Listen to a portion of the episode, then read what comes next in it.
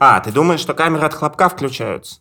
Блять, ладно. Спасибо. В этот раз это было бесполезно. Вот поэтому я старший разработчик, а она обычный. Она думает о проблемах людей. А этого делать не нужно. Успех это вообще не моя история, походу. Поэтому мы тебя и позвали. Успех это типа это враг.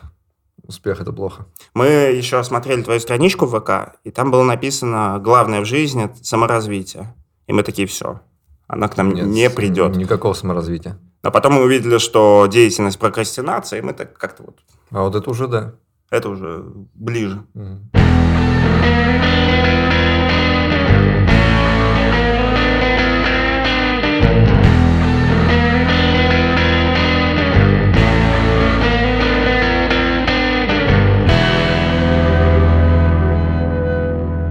У меня на Что? Zoom, на Zoom зуб, так сказать, потому что мне сейчас нужно на проекте интегрировать их опишку, и у них там какой-то абсолютно адский процесс валидации а, того, чтобы можно было использовать тупо одну единственную, ну, как бы, мне там один метод нужен всей API. А что за метод? А, Мне нужно генерировать линк на встречу. И типа там надо как-то все это конфирмить, чтобы они тебе его разрешили юзать? Да, да, да. Они требуют написать документацию к интеграции Zoom в ваше приложение, и в, интегра... в этом документе его нужно разместить на своем хосте, чтобы была ссылка на твой сайт вела. А, И там нужно, они просят описать процесс установки, но у меня же не приложение, у меня сайт. И ну, как бы зумовская авторизация не завязана на мою авторизацию. Там, Кошмар. для юзера там только две кнопки, типа войти в Zoom и сгенерировать линк. Все. Или выйти, отвязать Zoom. Все. Никакого там установки Zoom нету фактически. И вот с этим я уже недели две воюю, мы с ними перекидываемся письмами, они мне пишут Ну, вообще, ты же понимаешь, что это задача мечты, типа? «нет». Ну, типа, тебе вот сказали, настрой нам Zoom. Ты пошла, узнала, что все сложно, и месячишка просто вот отдыхаешь. Просто Сказал. ничего не делаешь. Я работаю над зумом. Это очень сложно. Сколько Извините. ты попросил? Полгода? Бюджета? Ну да. Ну, нет, не, месяца два. Месяца два. Да. А сделал бы это на самом деле за сколько? Попробовал бы сделать за два дня, а если бы не получилось, я бы уволился в конце двух месяцев. Или придумал, почему это нельзя делать. Как тебе такой способ работать? Я же планирую уволиться, наверное. Ну, то есть, как бы с кодом-то проблем нет. Я написала, оно работает, но оно работает исключительно с моим аккаунтом Zoom, как разработчика. А любой другой человек не может воспользоваться этим, и сейчас вся проблема в том, чтобы Zoom разрешил мне это. У меня на такие таски, когда вот их действительно делать, прямо аллергия, когда что-то инфраструктурное, то есть когда ты не должен писать код, а должен решать какие-то проблемы платформенные с людьми, с какими-то, с e-mail, я такой прям вообще ненавижу этим заниматься. То есть я саботирую это как могу. Потому что, ну, как бы это не работа разработчика, на самом деле. В, в Microsoft, когда надо было какую-то кнопку где-то нарисовать, мне до пикселей присылали все, что надо сделать. То есть я только писал код, я ничего не делал. Я даже файлы там типа никуда не передвигал, потому что мне их делали дизайнерские вот эти чуваки. А И прикинь, вот так. каково сейчас чувакам из Zoom. На них сейчас свалилось все, что только может свалиться. Они пытаются справиться с нагрузкой. Они пытаются справиться со скандалами из-за того, что у них security плохая. У них там в 10 раз выросло количество пользователей. Они хоть что-то пытаются как-то под это все подстроиться. И тут им пишут какие-то письма, запросы. Нам нужно, чтобы у вас там какое-то это сделайте нам. Они такие... Может, ты пойдешь нахрен? Да, конечно, мы сделаем тебя через две недели. API. Они там Что сидят ты знаешь У меня к ним точно такое же отношение. Мне хочется сказать, боже, идите просто нахуй, я возьму какой-нибудь джитси, и будет быстрее тупо все переписать, чем добиться от них чего-то. А у тебя бизнес-требование, что именно Zoom должен быть, да?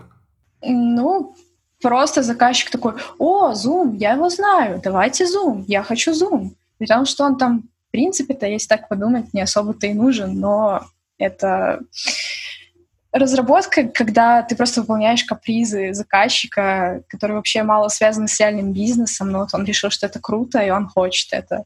Все, мы делаем. Бизнес-аналитика нет, который бы сказал, что это херня, и вы просто потратите время и деньги, и вам это потом никак не вернется. Тяжело, наверное, вот с этим бороться. э, когда, когда тебе кажется, что бизнес не прав, когда он просит делать что-то, и ты понимаешь, что это говно полное. Мне кажется, я себе отрастил настолько толстую кожу, что я вообще не думаю об этом. То есть просят и все, а это все не нужно. То есть э, я по дефолту к любому продукту, который я делаю, отношусь так, что он не нужен. Мне наплевать, что это за продукт и так далее, потому что я просто устал из-за этого бомбить. Ну вот я пока еще борюсь. Я иногда пытаюсь им что-то даже аргументировать и говорить, что, ребят, ну, это типа долго и неэффективно. Ну, слушают они, конечно, меня крайне редко, и в основном я сажусь и делаю, ну, скрипя зубы, конечно, и, ну, что mm-hmm. делать? Ну, не знаю, надо, наверное, действительно выработать себе у себя такое вот это отношение, что пофиг, типа, платят, я делаю хоть что. Э, зачем ты вообще пошла в разработку? Давай вспомним этот момент сначала.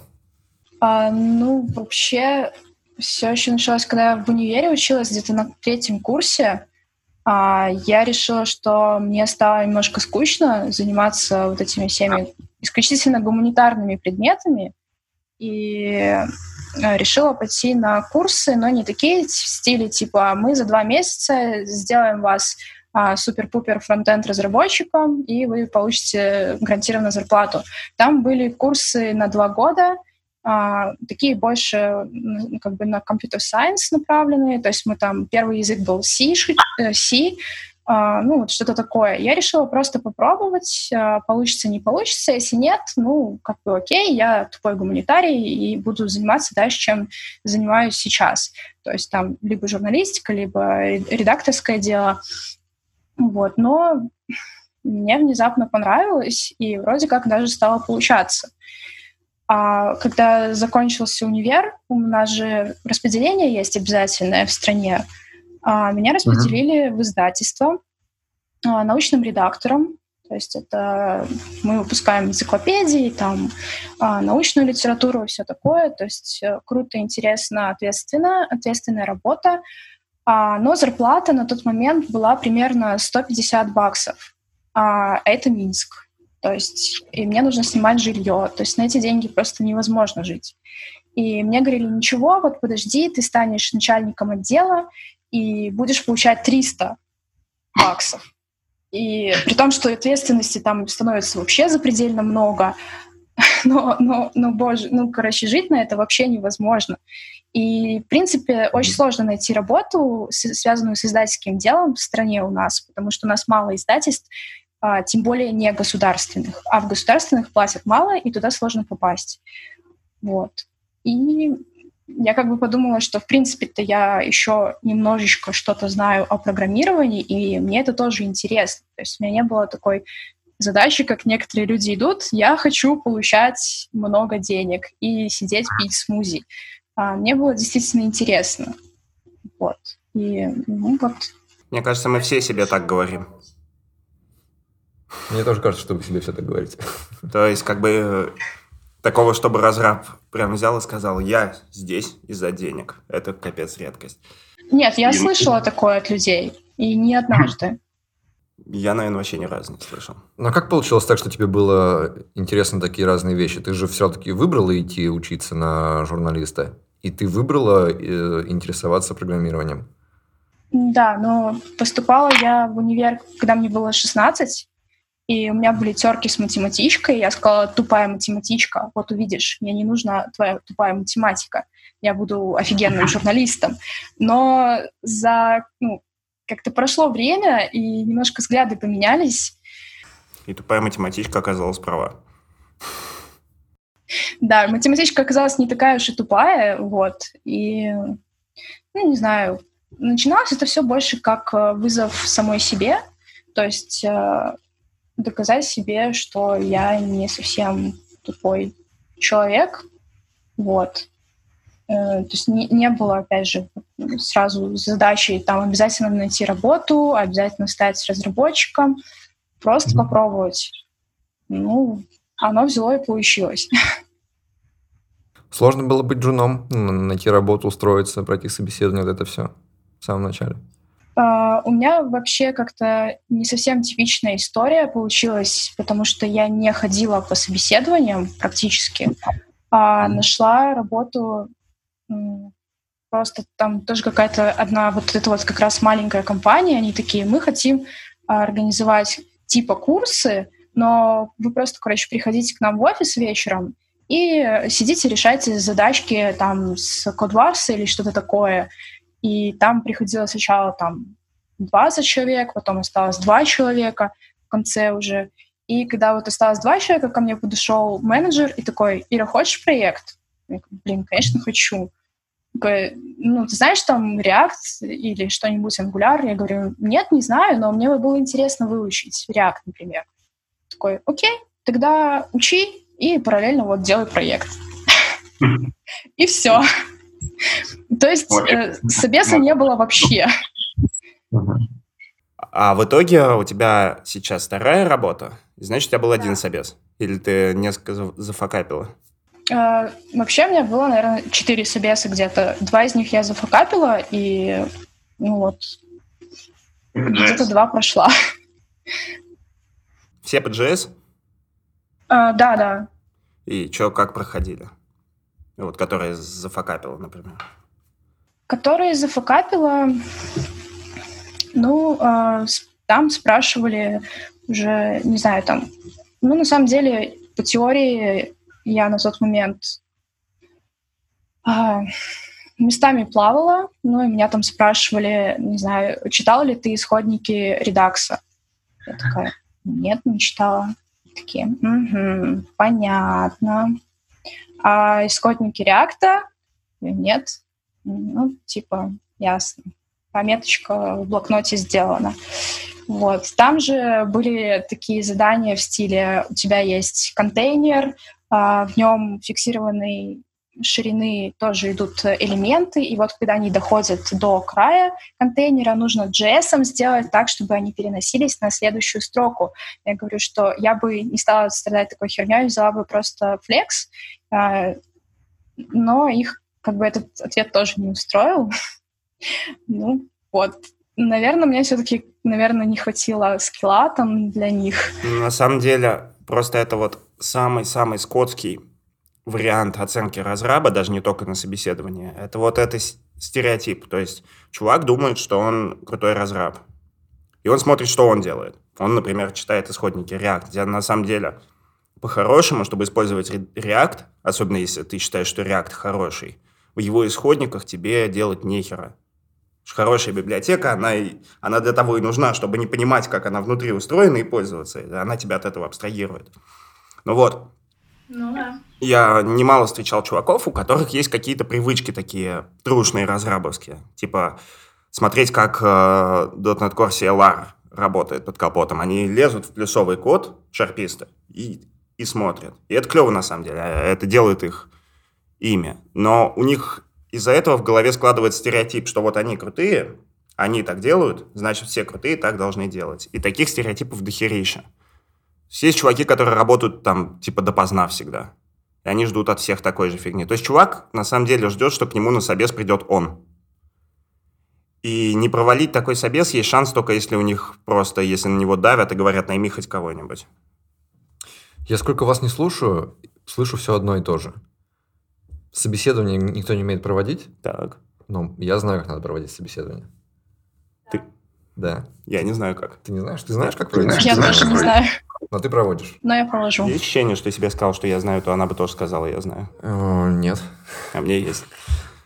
Ну и как же? Как я их провожу? Да. Фигово. Ну, на самом деле э, у нас сейчас активно набирают джунов. Вот. Джуны такие, которые вообще у них опыта нету совсем, они сразу после курсов. А, соответственно, ну, мне на самом деле сложно понять, как э, можно оценить человека, которого, у которого нет опыта. Потому что у человека, который есть опыт, я постараюсь спросить какие-то более прикладные вещи, с которыми он, возможно, сталкивался, когда писал код, и немножко понять, э, что он трогал, что он не трогал, как он, возможно, как он решает какие-то проблемы, которые у него могут возникнуть. А когда приходит человек совсем нулевой, ну, мне остается спрашивать у него просто тупую сухую теорию, Но я прекрасно понимаю, что это херовый подход. Но я просто не знаю, какой подход будет лучше. Вот, я не умею проводить собес. Могу прям помочь очень хорошо, потому что есть э, очень клевый метод э, проводить собес с джуном. Ты, ну, какое-то помещение, ты там сидишь, тебе заводят джуна, он садится напротив тебя, ты спрашиваешь, хочет он кофе или не кофе, ему приносят. Ты такой, вы приняты. Спасибо. Потому что, потому что это джуниор. Какая разница вообще? То есть это человек, который задачи сейчас решать не будет. Научился ли он чему-то уже, это, скорее всего, все во вред, потому что жены все неправильно понимают. И даже если он думает, что он что-то умеет, лучше бы вот он вообще не умел. Ты сам-то недостаточно хорош, но тебе нужен в команду разраб, который, который будет кодить плюс-минус как ты, если он, пока он сам не начнет все понимать. И вот такой к тебе сразу не придет джуниор. У нас, конечно, мы ищем женов, но по факту нам нужны, а, на самом деле, по-хорошему медлы, потому что у нас нет э, возможности э, людей обучать и садить их на какую-нибудь песочницу, где они будут э, писать, пытаться код. Мы кидаем их сразу в продакшн, то есть они сразу должны начать писать код, и они должны писать и бэк, и фронт. И это сложно, и это на самом деле требует уровня. И если мы действительно возьмем вот человека, который просто пришел такой, типа, и я научусь всему, но я ни хера не знаю, ну, мы так вообще не выплывем никуда. Ну, ты же понимаешь, что у тебя получается невыполнимая бизнес-задача? То есть, да. то есть нельзя взять бюджет на джуниоров, нанять мидлов, и чтобы это работало. Но оно и не работает. А вот смотри, а к тебе приходит чувак, который, у него клевый код, хорошие проекты. Ну, и ты прямо вот его купила, по сути. И он не знает прямо много супер базовых вещей хотя, в JS, хотя утверждает, что он прям много с ним работал. То есть чувак прям вот не знает, что такое event loop. Тех же замыканий не понимает. Он не понимает, как эти имплиситные преобразования в JS работают. То есть он не отвечает на эти вопросы. А код написал, и ты понимаешь, что код действительно он написал. И там эти проблемы просто не так явно выражены. Взяла бы? Ну, на самом деле я бы подумала, но, наверное, взяла, потому что я думаю, можно писать хороший код, не понимая, как работает инструмент внутри. Но, но наверное, чтобы стать действительно там крутым разрабом, тебе придется с этим разобраться рано или поздно.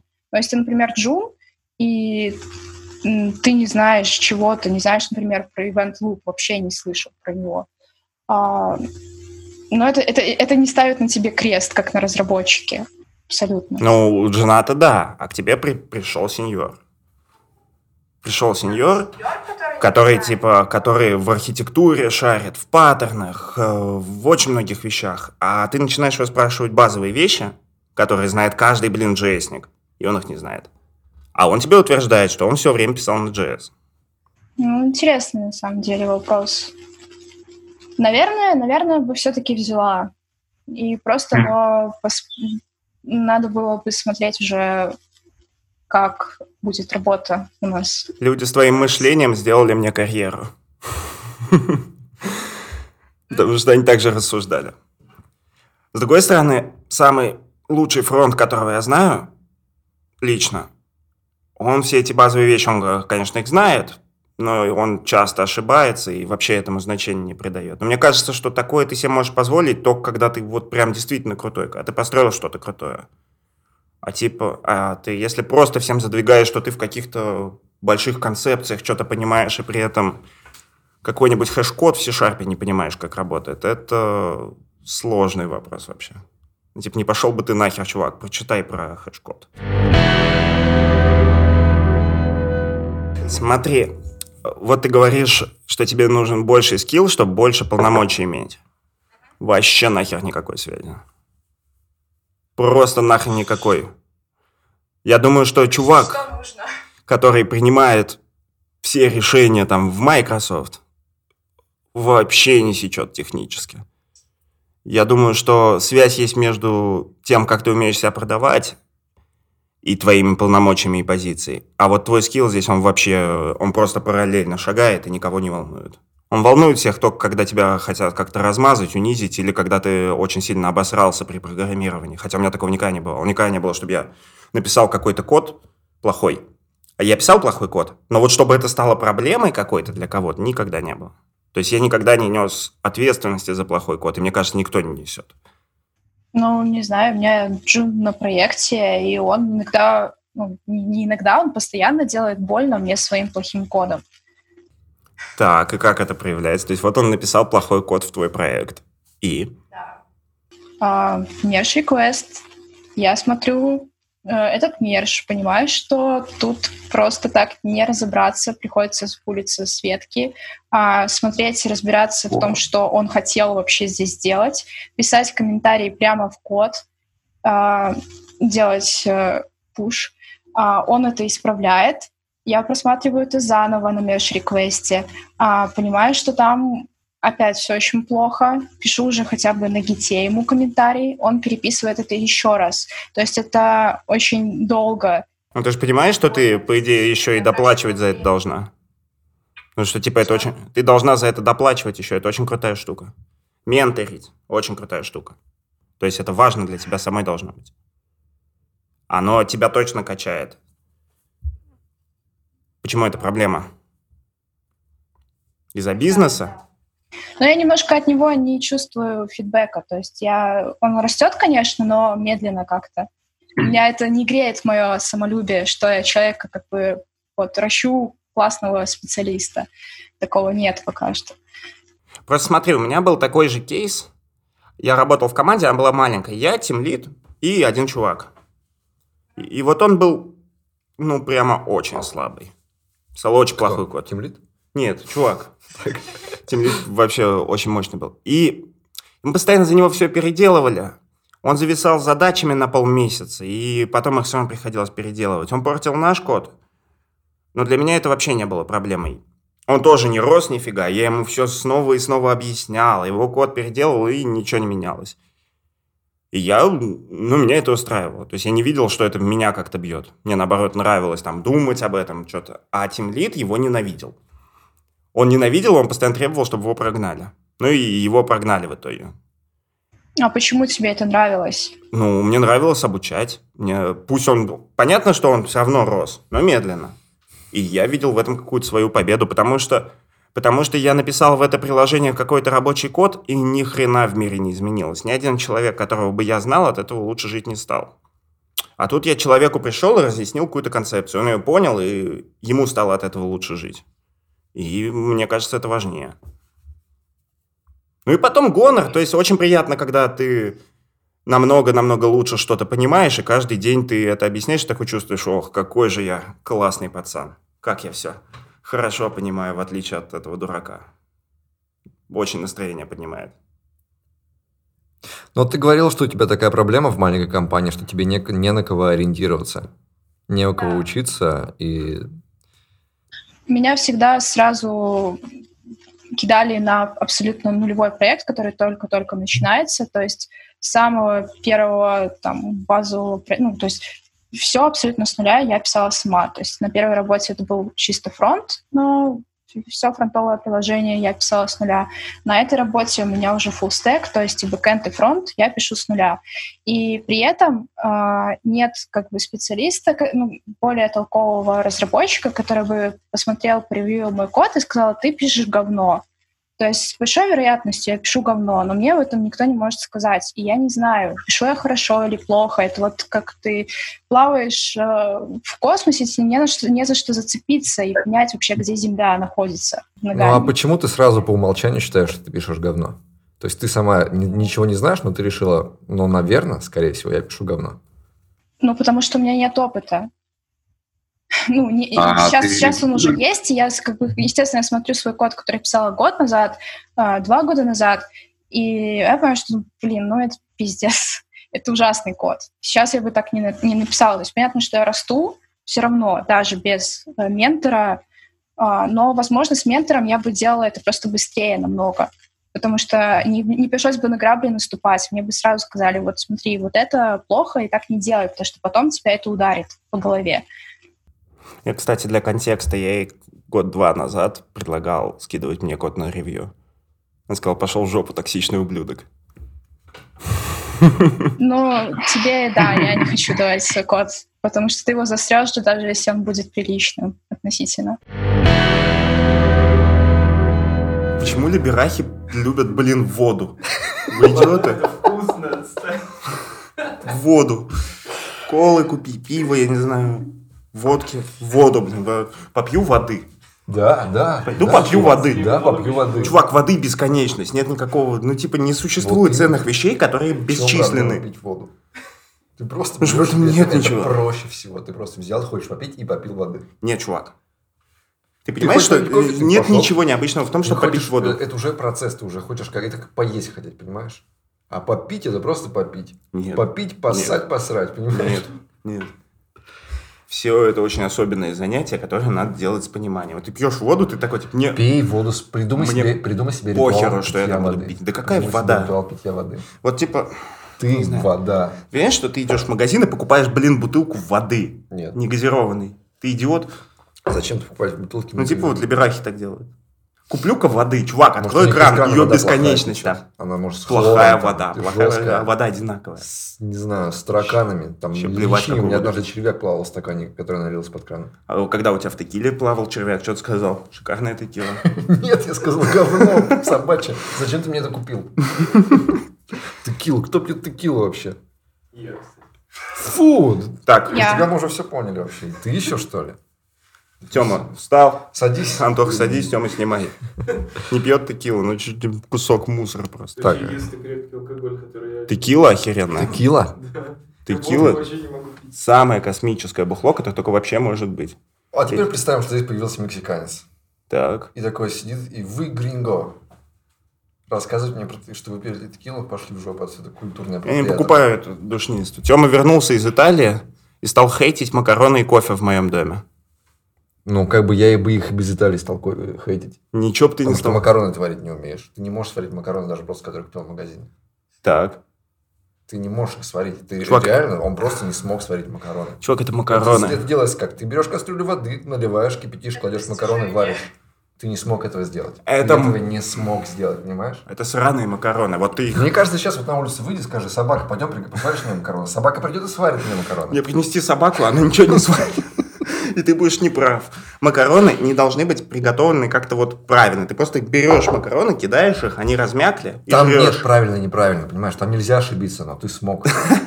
Ты смог не Просто суметь это сделать. Душнило, которого случайно пустили в Италию. И ты типа такой, вот макароны. Вот. Да. Все, пишем. Короче, Расскажи, чему вас учили в универе на журналистов в Беларуси. Ну, журналистике по факту не учили. Наверное, вот какой-то прикладной, реальный. А учили тому, чему учат, не знаю, на хорошем гуманитарном университете, на хорошем гуманитарном факультете. То есть у нас было три литературы, например. А, Это зарубежная, русская белорусская. М? Так. Вот. а, то есть, да, у нас были пары, например, по тележурналистике, на которых мы записывали какую-то свою ужасную передачу своими руками, где мы даже там монтировали тоже что-то минимально, пытались. А, ну, какие-то, да, вот такие вот э, вещи, которые помогают тебе хорошо писать и понимать вот такие вот технические моменты работы журналиста, то есть будь то радиожурналистика, тележурналистика или а, печатные СМИ, но журналистики как таковой, например, как э, искать интересную тему, как разговорить собеседника, который, вот, которого тебе нужно прям взять интервью, но он, например, дубовый, или наоборот, не затыкается ни на секунду. А вот про это ни, ни, ни про что не говорили. То есть это уже как, наверное, как в любой профессии, ты узнаешь уже, когда ты начинаешь работать. И Мгм. реально сталкиваешься с такими вещами. У нас те, кто учатся на журналистов или отучились уже на, журна- на журналистов, и вообще в, этом, в этой тусовочке модно говорить, что не учитесь на журналистов, потому что в России журналистики не существует. Она умерла.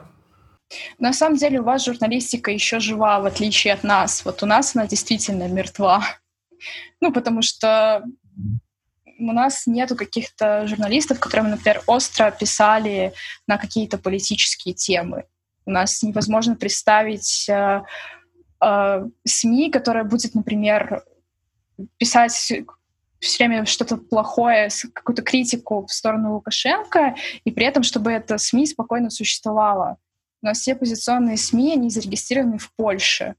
И типа есть мемчик такой, что это фальшивка, сфабрикованная Польше. Что ну, это все неправда. У нас тоже не уезжают в Ригу, в Прибалтику где-нибудь там или еще откуда-нибудь. Но они же есть, я помню, я даже читал какие-то у вас такие молодежные сайтики, где ребята собирались и делали что-то такое контркультурное все равно. Uh, да, ну вот uh, в плане культурной журналистики, да, есть какое-то движение, есть uh, хорошие порталы достаточно, но именно политической какой-то журналистики, ну, ее практически нет. Какой-то аналитики, например, uh-huh. интересной, глубокой. Ну вот, да, почему в типа вот хорошая журналистика настоящая, это обязательно вот что Лукашенко или Путин пидор. Почему нельзя, ну не знаю, это же не единственная конфликтная в обществе проблема. Ну потому что это самая большая проблема. Если ты о ней не говоришь, то... Ну, то есть ты, ты засыпаешь и такой, вот ну, Лукашенко да. пидор. Если ты этого сейчас не говоришь в нашем текущем контексте, значит, ты закрываешь глаза на многие вещи. А если ты закрываешь глаза, ты уже плохой журналист. Ага. Все. Да. Потому что это слишком важно, то, что они такие. А если ты вот журналист, который верит, не знаю, в Путина? Вот мне бы, кстати, было интересно, как они работают. Они работают все равно по указке или они прямо от души все делают, им никто не мешает? Какой-нибудь Колесников вот.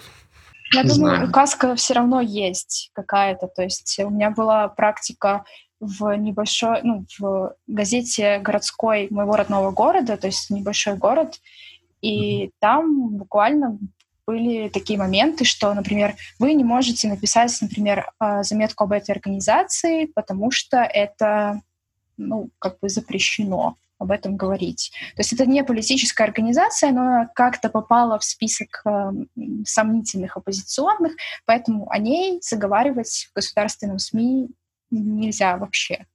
Даже в нейтральном тоне, то есть просто какую-то заметку, что там-то, там-то произошло такое-то событие, вот с участием такой-то организации. А с белорусским телеком ты сталкивалась? А, очень мало. Я работала на белорусском канале, но фактически не журналистом, потому что mm-hmm. меня как бы вроде взяли на позицию корреспондента, но по итогу мне пришлось сидеть на горячей линии, отвечать на звонки раз... Э, злых бабушек, которые чем-то были недовольны, потому что это была передача добро пожаловаться, соответственно, какие-то бытовые такие вопросы, там кому-то продали нерабочий чайник, там телевизор сломался через месяц использования, вот, и бравые журналисты разбирались с, с этой проблемой, кто виноват, э, как наказать э, там, продавца, или там, не знаю, разрыли газон под перед подъездом и оставили, и вот, и люди звонили, жаловались, а мы должны были делать репортажи про это но uh-huh. я так и не заслужила репортаж, потому что там нужно было вот прям э, выгрызать Значит, себе его, то есть э, брать вот эту вот запись э, горячей линии, находить там что-то интересное и говорить, все, это мой репортаж, я на него поеду, никому больше не отдам, разойдитесь. Мне не хватило вот этого характера, чтобы это выдирать у кого-то из глотки, и я поняла, что ну ладно, это не моя история. Я, когда работал в Wargaming, к нам приходил э, вести курсы редактор с белорусского телека, какого-то большого канала, и какой-то именитый дядя. И он нам рассказал историю, как в Беларуси пропали прямые эфиры. Ну, вернее, все прямые эфиры идут с большой-большой задержкой, на самом деле. А, там было какое-то тоже вот такое же шоу, в которое звонили люди просто. И вот позвонил дедушка и начал рассказывать про то, как он собир... любит собирать грибы. А у ведущего же задача, то есть, если человек говорит интересно, если у него классная дикция, вот это вот все, то его надо, за него надо цепляться и раскручивать разговор. И вот он зацепился за этого дедушку и давай там рассказывать про свои грибочки, как ты ходишь в лесу, собираешь. И дедушка говорит, вот да, хожу, собираю в лесу, но вот у меня вот прямо одно желание есть большое. когда, когда я в лес иду. Ведущий такой, что такое, что тебе там хочется? Да вот хочу по лесу погулять, и чтобы мне там Лукашенко встретился, и чтобы я его замочил нахрен. И все это, то есть, да, да, в общем, все, спасибо, там ушли.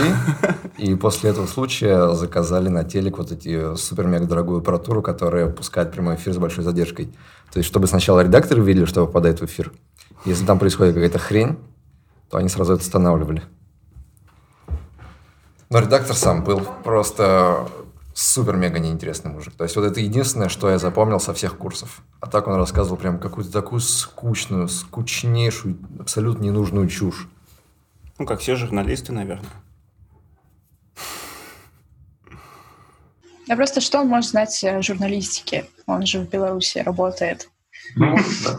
И, скорее всего, в государственном... Получается, что если ты хочешь делать э, журналистику в Беларуси, то тебе придется делать херню. В то время как в разработке Придется делать херню. Скорее всего. Э, Если бы тебе сейчас дали такой... э, Нет. Тебя поймали инопланетяне-фашисты. И сказали, э, тебя ждет мучительная смерть, либо выбирай. Ты будешь заниматься только разработкой или только э, журналистикой, при условии, что у тебя будет одинаковая зарплата. Что бы ты выбрал? Я выберу разработку. Просто, просто потому что я все-таки пришла к тому, что журналистика — это не мое призвание, и это у меня не очень хорошо получается, потому что я умею писать хорошо тексты, а, но этого недостаточно для того, чтобы быть хорошим журналистом. Мне бывает сложно вот, общаться с незнакомыми людьми, находить какие-то острые темы, то есть это нужно быть как-то все время на острие вот событий, которые вокруг тебя происходят, иметь очень большую а, много связей социальных с очень интересными и классными людьми, которые тоже тебе могут а, вот эту вот самую свежую инфу очень быстро приносить, чтобы ты всегда был вот прям на острие. А, меня этого не хватает, и я поняла, что у меня не получится быть действительно клевым специалистом, крутым журналистом. Ну, пес не журналистикой, а писать тексты или писать код за одинаковые деньги. Тексты какие хочешь, код какой хочешь. Писать код. Потому что Кому он нужен? тексты... Да, текст кому нужен. Ну, если так А. посмотреть. Да. Все, что мы делаем, это вообще бессмысленно. Абсолютно любое действие человеческое. Тем более в таких э, профессиях, которые не имеют прикладного, вот, прямого, там, не знаю, там, скапывать землю, там, сажать э, картошку или что-то такое. Ну, просто ну, текст, текст э, тоже э, у меня всегда получается очень мучительно э, рождается. Я его 10 раз переделываю, переписываю, а, он мне перестает нравиться. С кодом, наверное, примерно так же, но код непосредственно, если он работает, то даже если он не совсем там вылизанный и прекрасный, этого ну, люди не увидят. А текст, он вот как есть, так есть. Он прям, прям вот в таком виде его и читают. Поэтому к нему, наверное, еще больше э, требований, и Мгм. поэтому это еще сложнее. А у тебя нет такого ощущения? Потому что вот у меня точно есть. Смотри, я написал текст. Вот у меня рабочий день, я написал какую-то статью и написал код. Вот, короче, статью, которую я написал, если меня убрать, ее ведь никто не напишет. То есть она, она уникальная. Я ее сделал, и если бы меня не существовало, даже подобной не было бы. А код вот вы, выкини меня, и вот точно такой же придет чувак и напишет. Выкини его, и другой придет. То есть как будто писать текст это как-то влиять на мир, а писать код это ты просто как винтик в механизме. У меня есть такое ощущение, хотя я сам, наверное, хотел бы всю жизнь код писать, а не тексты.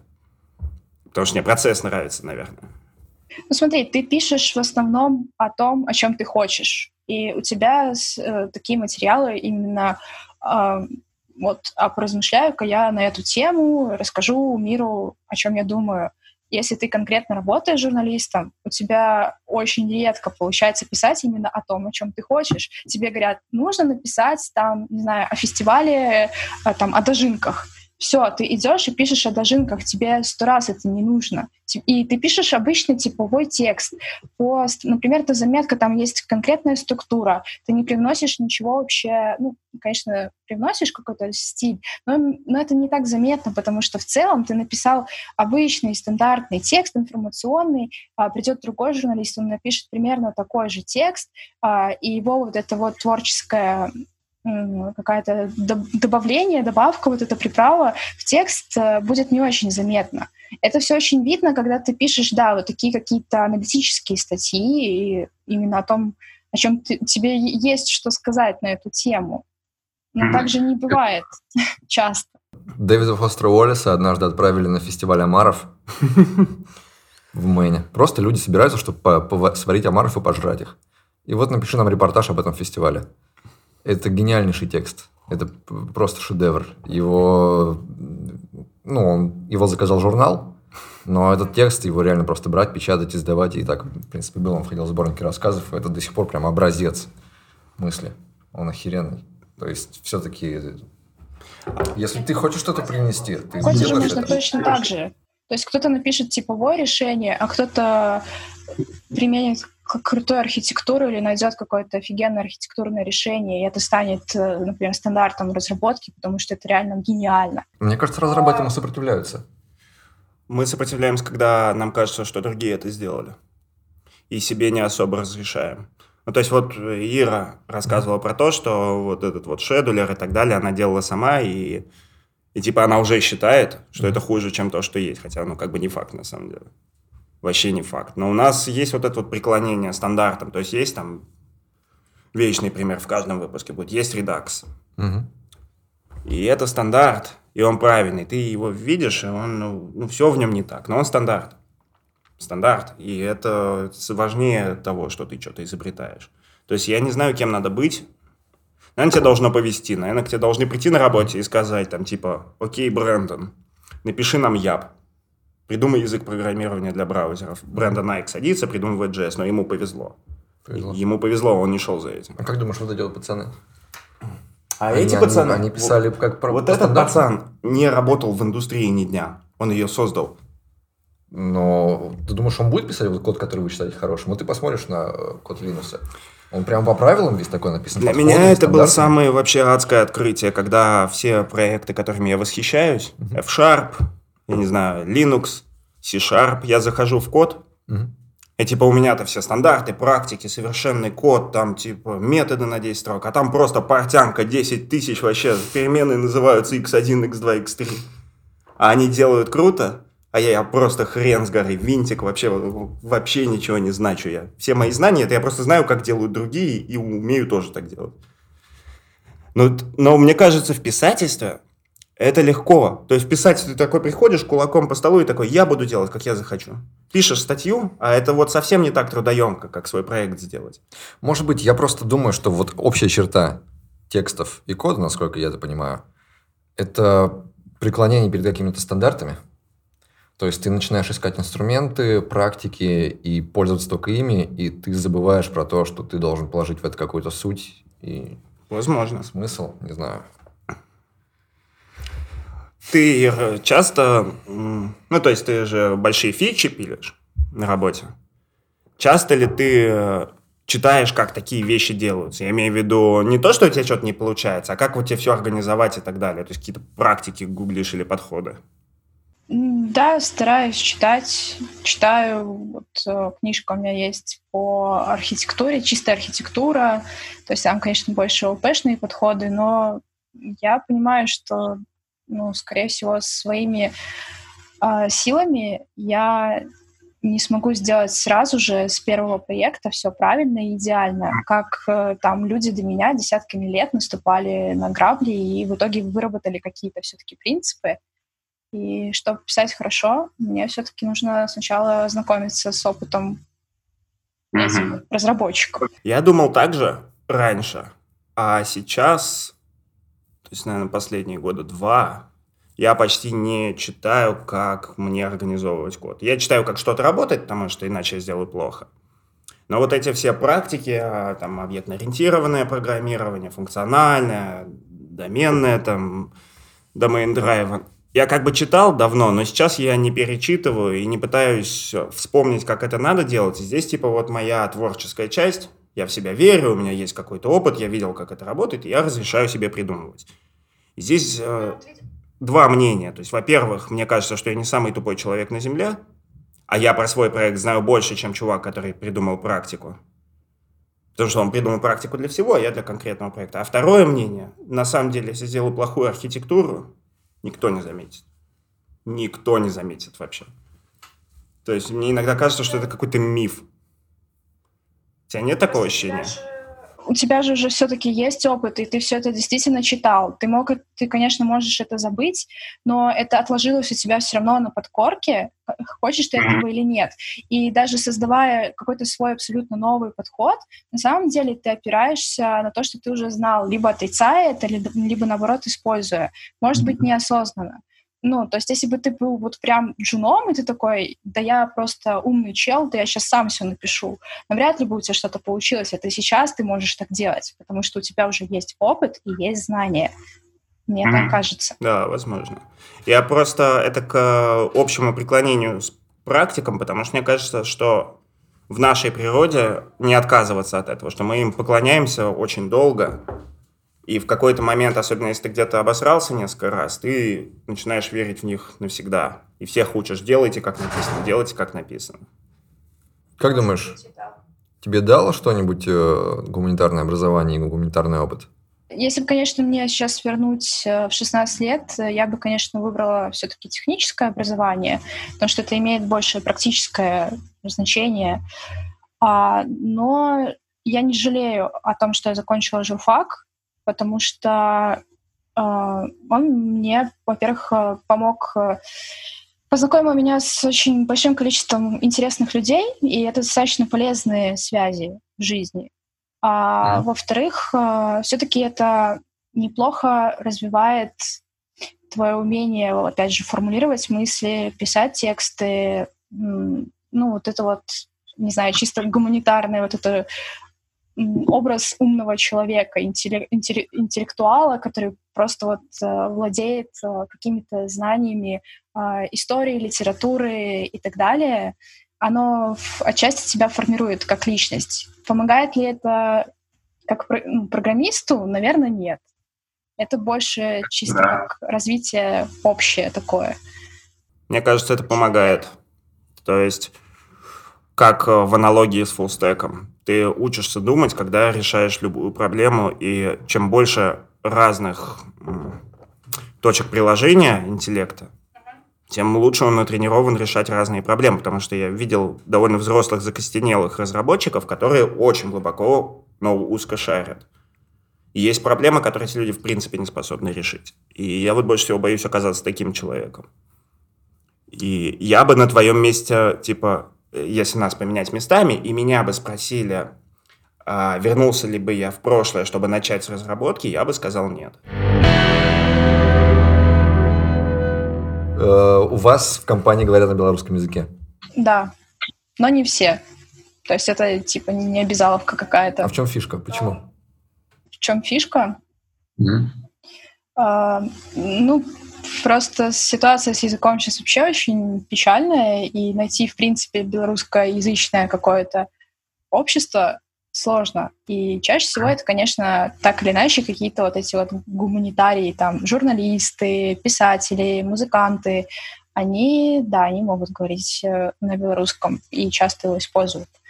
А белорусскоговорящие программисты — это уже достаточно редкая история, вот. И, естественно, просто директор, как э, у него, он говорит в жизни на белорусском языке, и вот он решил таким образом поддержать э, язык. Mm. И, то есть нет, у нас, конечно, не завернут на собеседование человека, который, например, скажет, что «сори, я не очень понимаю, давайте по-русски». То есть без проблем. Он может и пройти собес, и устроиться к нам, и работать, э, но Просто если тебе нравится белорусский, ты хочешь его практиковать каждый день, например, с коллегами, то вот у нас можно. А есть чувак на собе с георгиевской ленточкой придет?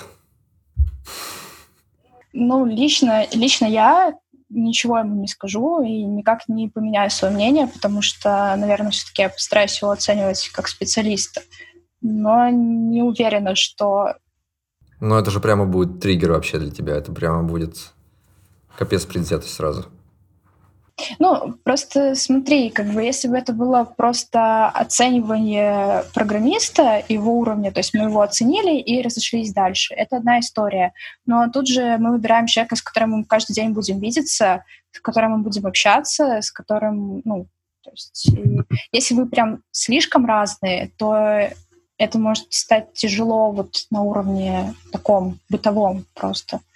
Mm-hmm. То есть мы же не только пишем код тупо, мы все равно общаемся как-то между собой. Ты немножко боишься произнести, что чувак пойдет нахер. Ну вот я скажу за тебя. Если я буду на собеседовании, и чувак придет с ленточкой, которая отображает позицию, с которой я согласен, и с которой дофига людей не согласны. То есть вот он пришел ко мне на собеседование и тычет мне в лицо этой своей позиции. Говорю, пошел нахер отсюда. Пошел нахер. Свою позицию типа рассказывай где-то еще в другом месте.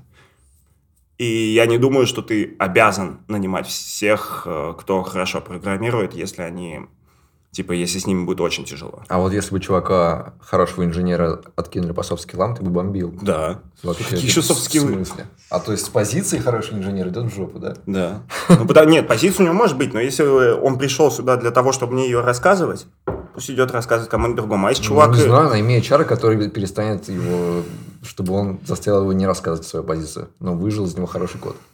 HR вообще не надо нанимать. Это раз. А два, типа, я в софт-скиллах всегда покупаю идею, типа, когда говорят, у него низкие софт-скиллы, я всегда вижу интроверта, которого послали в жопу. Потому ну, что вот это вот так понимается. Интровертов нельзя посылать в жопу, они умнее экстравертов. Все. Ну, в таком ну, контексте, типа, чувак да. пришел и пишет код, он не очень общительный. И ему говорят, тебе низкие софт-скиллы. И вот против этого мы воюем. Всегда. Это отмазы, потому что, да, потому что это на самом деле не по софт-скиллам. Да, да, да. Это Именно вот об этом речь. Поэтому, когда ты программистом любым говоришь про софт-скиллы, мы такие, пошел в жопу. Угу. Я к чему про белорусский язык? Э, мне просто, когда я жил в Беларуси, мне нравился белорусский патриотизм. Мне очень прям любопытно было про него слушать. Потому что он очень сильно отличается от нашего патриотизма. У нас патриотизм это, скажем так, сейчас такая консервативно-правая вещь. У вас патриотизм, наоборот, это оппозиционно-либеральный. И то есть, если человек патриот э, Беларуси, то ты ну, понимаешь вообще его остальные взгляды. То есть, скорее всего, патриот Беларуси найдет больше общего языка с русским оппозиционером, э, больше общего языка. Абсолютно так. То есть это в основном какие-то студенты, это тоже, опять же, какая-то творческая вот эта вот вся тусовочка, они, скорее всего, поддержат э, оппозиционное вот это вот настроение. Как думаешь, почему? Э, что у нас, если человек так образовывается, он приходит к идее, что быть патриотом не, не обязательно, быть таким ярым патриотом, а в Беларуси наоборот, чем он становится как бы вот в эту интеллигентскую сторону движется, он такой, надо быть патриотом. Почему такая разница? У нас э, разная ситуация, скажем так, то есть э, у русских нет э, вопроса, а кто мы, а существуем ли мы как нация, например, вообще. То есть русским никто не, говорят, не говорит, что вы вообще-то на самом деле ребята поляки, например и вас mm-hmm. не существует. Ну, и вообще все, что вы придумали, ваш флаг, это все тряпка просто какая-то. Идите гуляйте, ребят. И вообще завтра вы проснетесь в составе другой страны, условно. А у нас э, это на, на протяжении всей истории вот эти вот непонятки, то есть кто мы, то ли поляки, то ли русские, то ли мы на самом деле белорусы. И то есть как-то стоит иначе, в принципе, национальный вопрос. И человек, который является патриотом, он, наверное, просто реш... Э, решает, что та часть э, вот этой мировой культуры, которая представлена именно белорусской культурой, она имеет ценность, и, наверное, ее стоит попытаться сохранить, а не растворить, например, в русской культуре. Э, mm-hmm. Вот. И за счет этого он начинает поддерживать э, вот, какое-то национальное вот это вот самосознание и так далее. Ну, в России просто нет такой проблемы, мне кажется. А что для тебя, кроме языка, в чем оно заключается? В чем ты это видишь? Ну, история, наверное.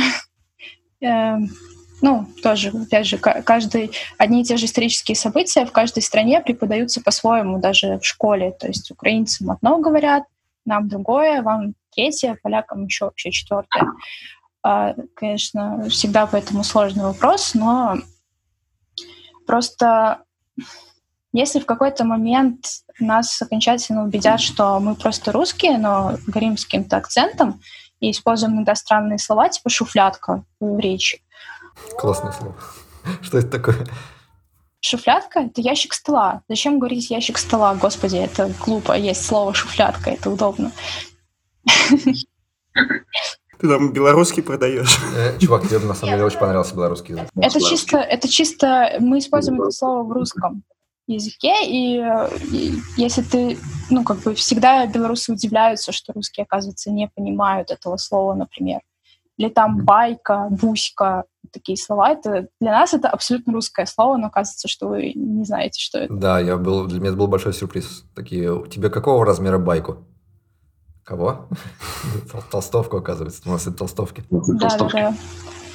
Вот. Ну, то есть это какие-то уже, не знаю, просто приколы местные. Ну а почему это именно оппозиционное настроение, патриотичное? Ну, то есть люди, которые за вот такой белорусский патриотизм, они именно оппозиционеры? То есть тради... официальная власть, она не поддерживает это? Официально это не поддерживается. Официальная политика э, скорее про то, что Беларусь — это советская страна. То есть она как mm. была советской, она советской остается. У нас един, единственное наследие, которое у нас есть, это наследие белорусской советской социалистической республики. То есть наша главная э, ценность историческая — это Великая Отечественная война. А до этого как будто вообще ничего не было. Соответственно, ну, и вот, например, тот же флаг э, Белорусской Народной Республики, который бело-красно-белый, а, он официально внесен в список исторических ценностей Республики Беларусь. Но если ты повесишь такой флаг у себя на балконе, то к тебе очень быстро постучатся из милиции и скажут, что, товарищ оппозиционер, ты доигрался немножко. Вот. То есть ситуация очень странная на самом деле, но вот она такая. Смотри, ситуация. А, вот к вам в Беларусь пришел король людей. Самый главный человек, который все решает.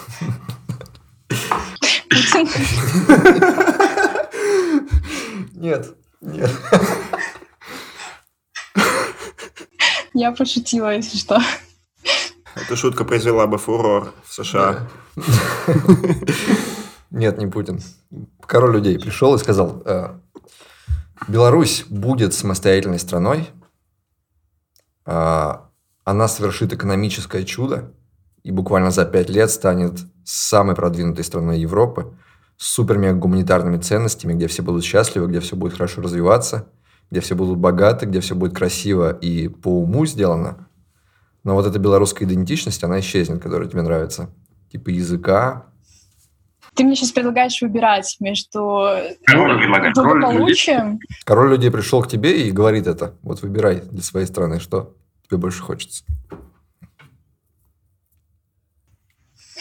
Идентичность прям вот максимально обрежется. Даже, скорее всего, слово «Беларусь»-то особо и не останется. Но люди те же самые.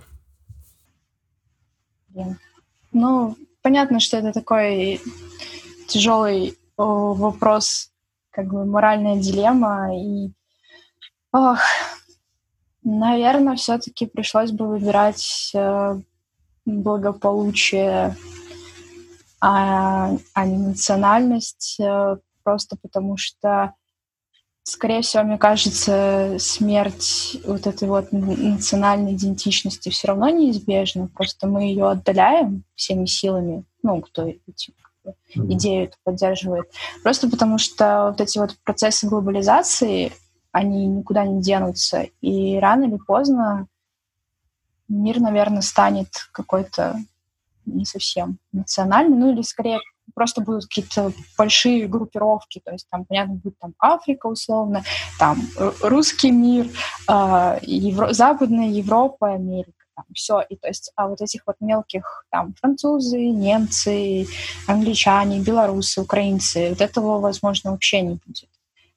И если вот понимать вот это, ну, как точнее думать, что так возможно случиться, то ну что ж, придется выбрать благополучие людей. Просто мы это обсуждали, мне кажется, да, для нас это вообще не тяжелая дилемма. Для нас вообще, да, то есть... Да. Потому что у нас, как мы вот подкинули все вот эти консервативные ценности, и у нас такие, вы предлагаете нам жить хорошо, конечно, будем жить хорошо. Ну и так просто думает, на самом деле, большинство, наверное, людей. Мне, честно, кажется, что это даже не с э, тем связано, что патриотизм пропутинский и провластный, а с тем, что, наверное, очень много хороших вещей, которые мы в своей жизни видели, которые нам нравятся, угу. сделаны не под этими лозунгами и не, не нашими патриотами. И для нас патриотизм это просто какое-то уважение к родителям, от которого мы не можем отказаться. То есть я не могу сказать, что я там мне наплевать на Россию, потому что я чувствую, что я там батю этим обижу. Но чувствую я это вообще на минимуме. То есть так, как, я не знаю, у меня столько же чувств в компьютерной игре любимой. То есть это... Ну, наверное, она права, у нас нет такой проблемы. Да. Никто, не, никто нигде не говорит, что России не существует. Нам не надо за это бороться. Угу. Типа, да. И поэтому это не ценим. Мы типа не росли с этим, мы как бы росли сразу же. Мы были в великой детьми, стране, типа, да. да. нам с детства терли вот это все, и мы, ну, блин, да, все как есть, так есть. А с другой стороны, мне кажется, нашим ватникам предложи эту моральную дилемму, такие, никакого благополучия. Да. Русский флаг, двуглавый орел. Ну, поживем в говне. Как будто что-то изменится.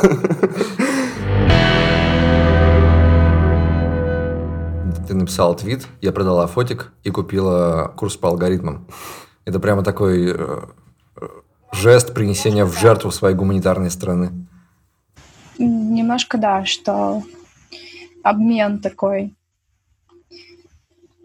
Ну, как-то меня все больше съедает именно разработка, то есть э, все меньше остается там, времени, например, почитать художественную литературу вместо того, чтобы почитать какой-нибудь учебник по, mm. там, не знаю, алгоритмам. То есть это как-то все постепенно вытесняется. Ты вообще разрешаешь себе в свободное время вот такие вещи бесполезные для разработки? Да, конечно. И Все иначе еще? я сойду с ума очень быстро. Вот мне, вот мне раскажется, что вы все многие посходили с ума, потому что вы себе ничего не позволяете, кроме разработки. Вы приходите с работы и изучаете. Если вы смотрите видос, этот видос полезный. Если вы читаете книгу, она обязательно полезная. Ну... Все, если ты заходишь в интернет почитать статьи, они обязательно должны тебя чему-то научить. Каждую секунду в своей жизни ты должен что-то полезное грести, грести, грести. Ты ничего себе не позволяешь. Мне не кажется... смотреть сериалы, не читать художественные книжки, не слушать музыку. Мне кажется, мы всегда так говорим, а на деле это не для одного человека никогда так не было. То есть у нас такая культура говорить так я все время что-то изучаю, я там, типа, читаю очень много, я учусь каждый день. А на деле ты там и поизучал JS годик, еще 6 лет на нем пишешь, и новое, что ты узнаешь, это только в курилке с кем-то там обсудил пару моментов. А типа, ну это я очень сильно утрирую, все равно действительно ты часто учишься. Но я себе постоянно делаю все, что хочу. Говорить, что ты учишься да. постоянно. Так принято, да, это как шляпу снять, там, не знаю, в виде знакомого о, я сегодня медиум заходил, да, я почитал, там очень интересно, там. Как написать свой редакс за 10 минут. Ну, а когда ты смотришь какой-нибудь сериал или читаешь книгу, ты чувствуешь вину, что ты продаешь разработку? Не, не чувствую. Ну, то есть я знаю, что я могу вообще, например, провести выходной, не посчитав ничего, не написав, э, не решив там ни задачу, ничего. И я понимаю, что это время нельзя считать просто тупо потраченным, потому что я восстанавливаю свои силы моральные и вообще это дает мне возможность э, в понедельник сесть э, снова за свои вот эти вот задачи рутинные, без того, чтобы мне хотелось умереть. Потому что если я буду кодить что-то очень интересное, но вообще не переставая, ну, например, все выходные, каждый вечер, то тогда работа, наверное, станет невыносимой вообще, потому что нет переключения планов. И еще плюс э, вот эти пет-проекты могут оказаться сильно интереснее, чем то, что ты пишешь за деньги. Тогда зачем вообще, какой смысл в работе тогда будет? Да, для меня это все еще страшнее. То есть я, я чувствую вину всегда. Но я действительно маловато учусь, особенно сейчас. Для разработчика даже вот безотносительно я стал прям не лень. Так у меня же еще и дети. И у меня, ну, типа, мне иногда хочется два дня спать. Мне очень стыдно, и я не могу себе это позволить, но на самом деле у меня была кнопка «два дня спать», и это забрало бы у меня неделю из жизни. Я бы такой, хочу еще, еще, еще, потому что... И мне было бы стыдно все это время, но э, я как-то слабее этого, я устал постоянно. Ты же еще очень много чего-то изучаешь, ну вот где-то в середине, начале карьеры. И это никакого толку уже не дает, и это не супер интересно с какого-то момента становится. И ты чувствуешь, что ты должен, но ты не хочешь. Особенно для меня актуально, тоже знаний-то у меня на самом деле ход наплакал по сравнению с тем, что должны были быть. И мне, ну, то есть, просто тяжело. Мгм. Может, это потому, что я детей рано завел, я не знаю. Мне кажется, люди без детей, я представляю их жизнь, что они такие, типа, расхаживают, делают, что хотят, у них никаких проблем, у них куча денег. Потому что я не понимаю, в чем здесь. Что, какие у них нахрен могут быть проблемы? Э, Я понял, что именно так я и делал. Как-то, когда появились дети, да, я всю свою жизнь ходил, расхаживал просто так. И когда ребенок появился, такой, я же хочу делать это и дальше, почему мне больше этого нельзя? И первое время это жестко. Ну, хрен с ним. Э, Ты думал, что ты избежал инопланетян-фашистов, но они снова тебя поймали, украли и посадили тебя в, тем, в пещеру, из которой ты никогда в своей жизни уже не выйдешь. Сказали, все, ты здесь сидишь, мы тебя здесь селим. Но ты можешь выбрать, чем ты будешь заниматься. Ты будешь э, заниматься разработкой, писать программы, какие хочешь, вот тебе любые мощности, любой компьютер, либо у тебя будет вся художественная литература, написанная человечеством за все время. Ну, не только литература, не знаю. Сериальчики, фильмы. И ты сама можешь творить тоже. Мгм. Вот это вот э, важное уточнение, потому что просто потреблять даже, пускай какой-то высокий продукт, но при этом вообще ничего не делать, это ну, ты очень быстро сойдешь с ума от этого. Но все это ты будешь делать для себя, а не для кого-то. Ни программы, ни то, что ты напишешь, никто никогда не увидит, оно останется в пещере. То есть ты просто выбираешь, чем ты будешь заниматься. Но в этом случае я, наверное, все-таки выберу возможность э, читать и смотреть, там, не знаю, фильмы какие-то, и, например, а, не знаю, писать те же тексты, да, или зарисовки какие-то делать.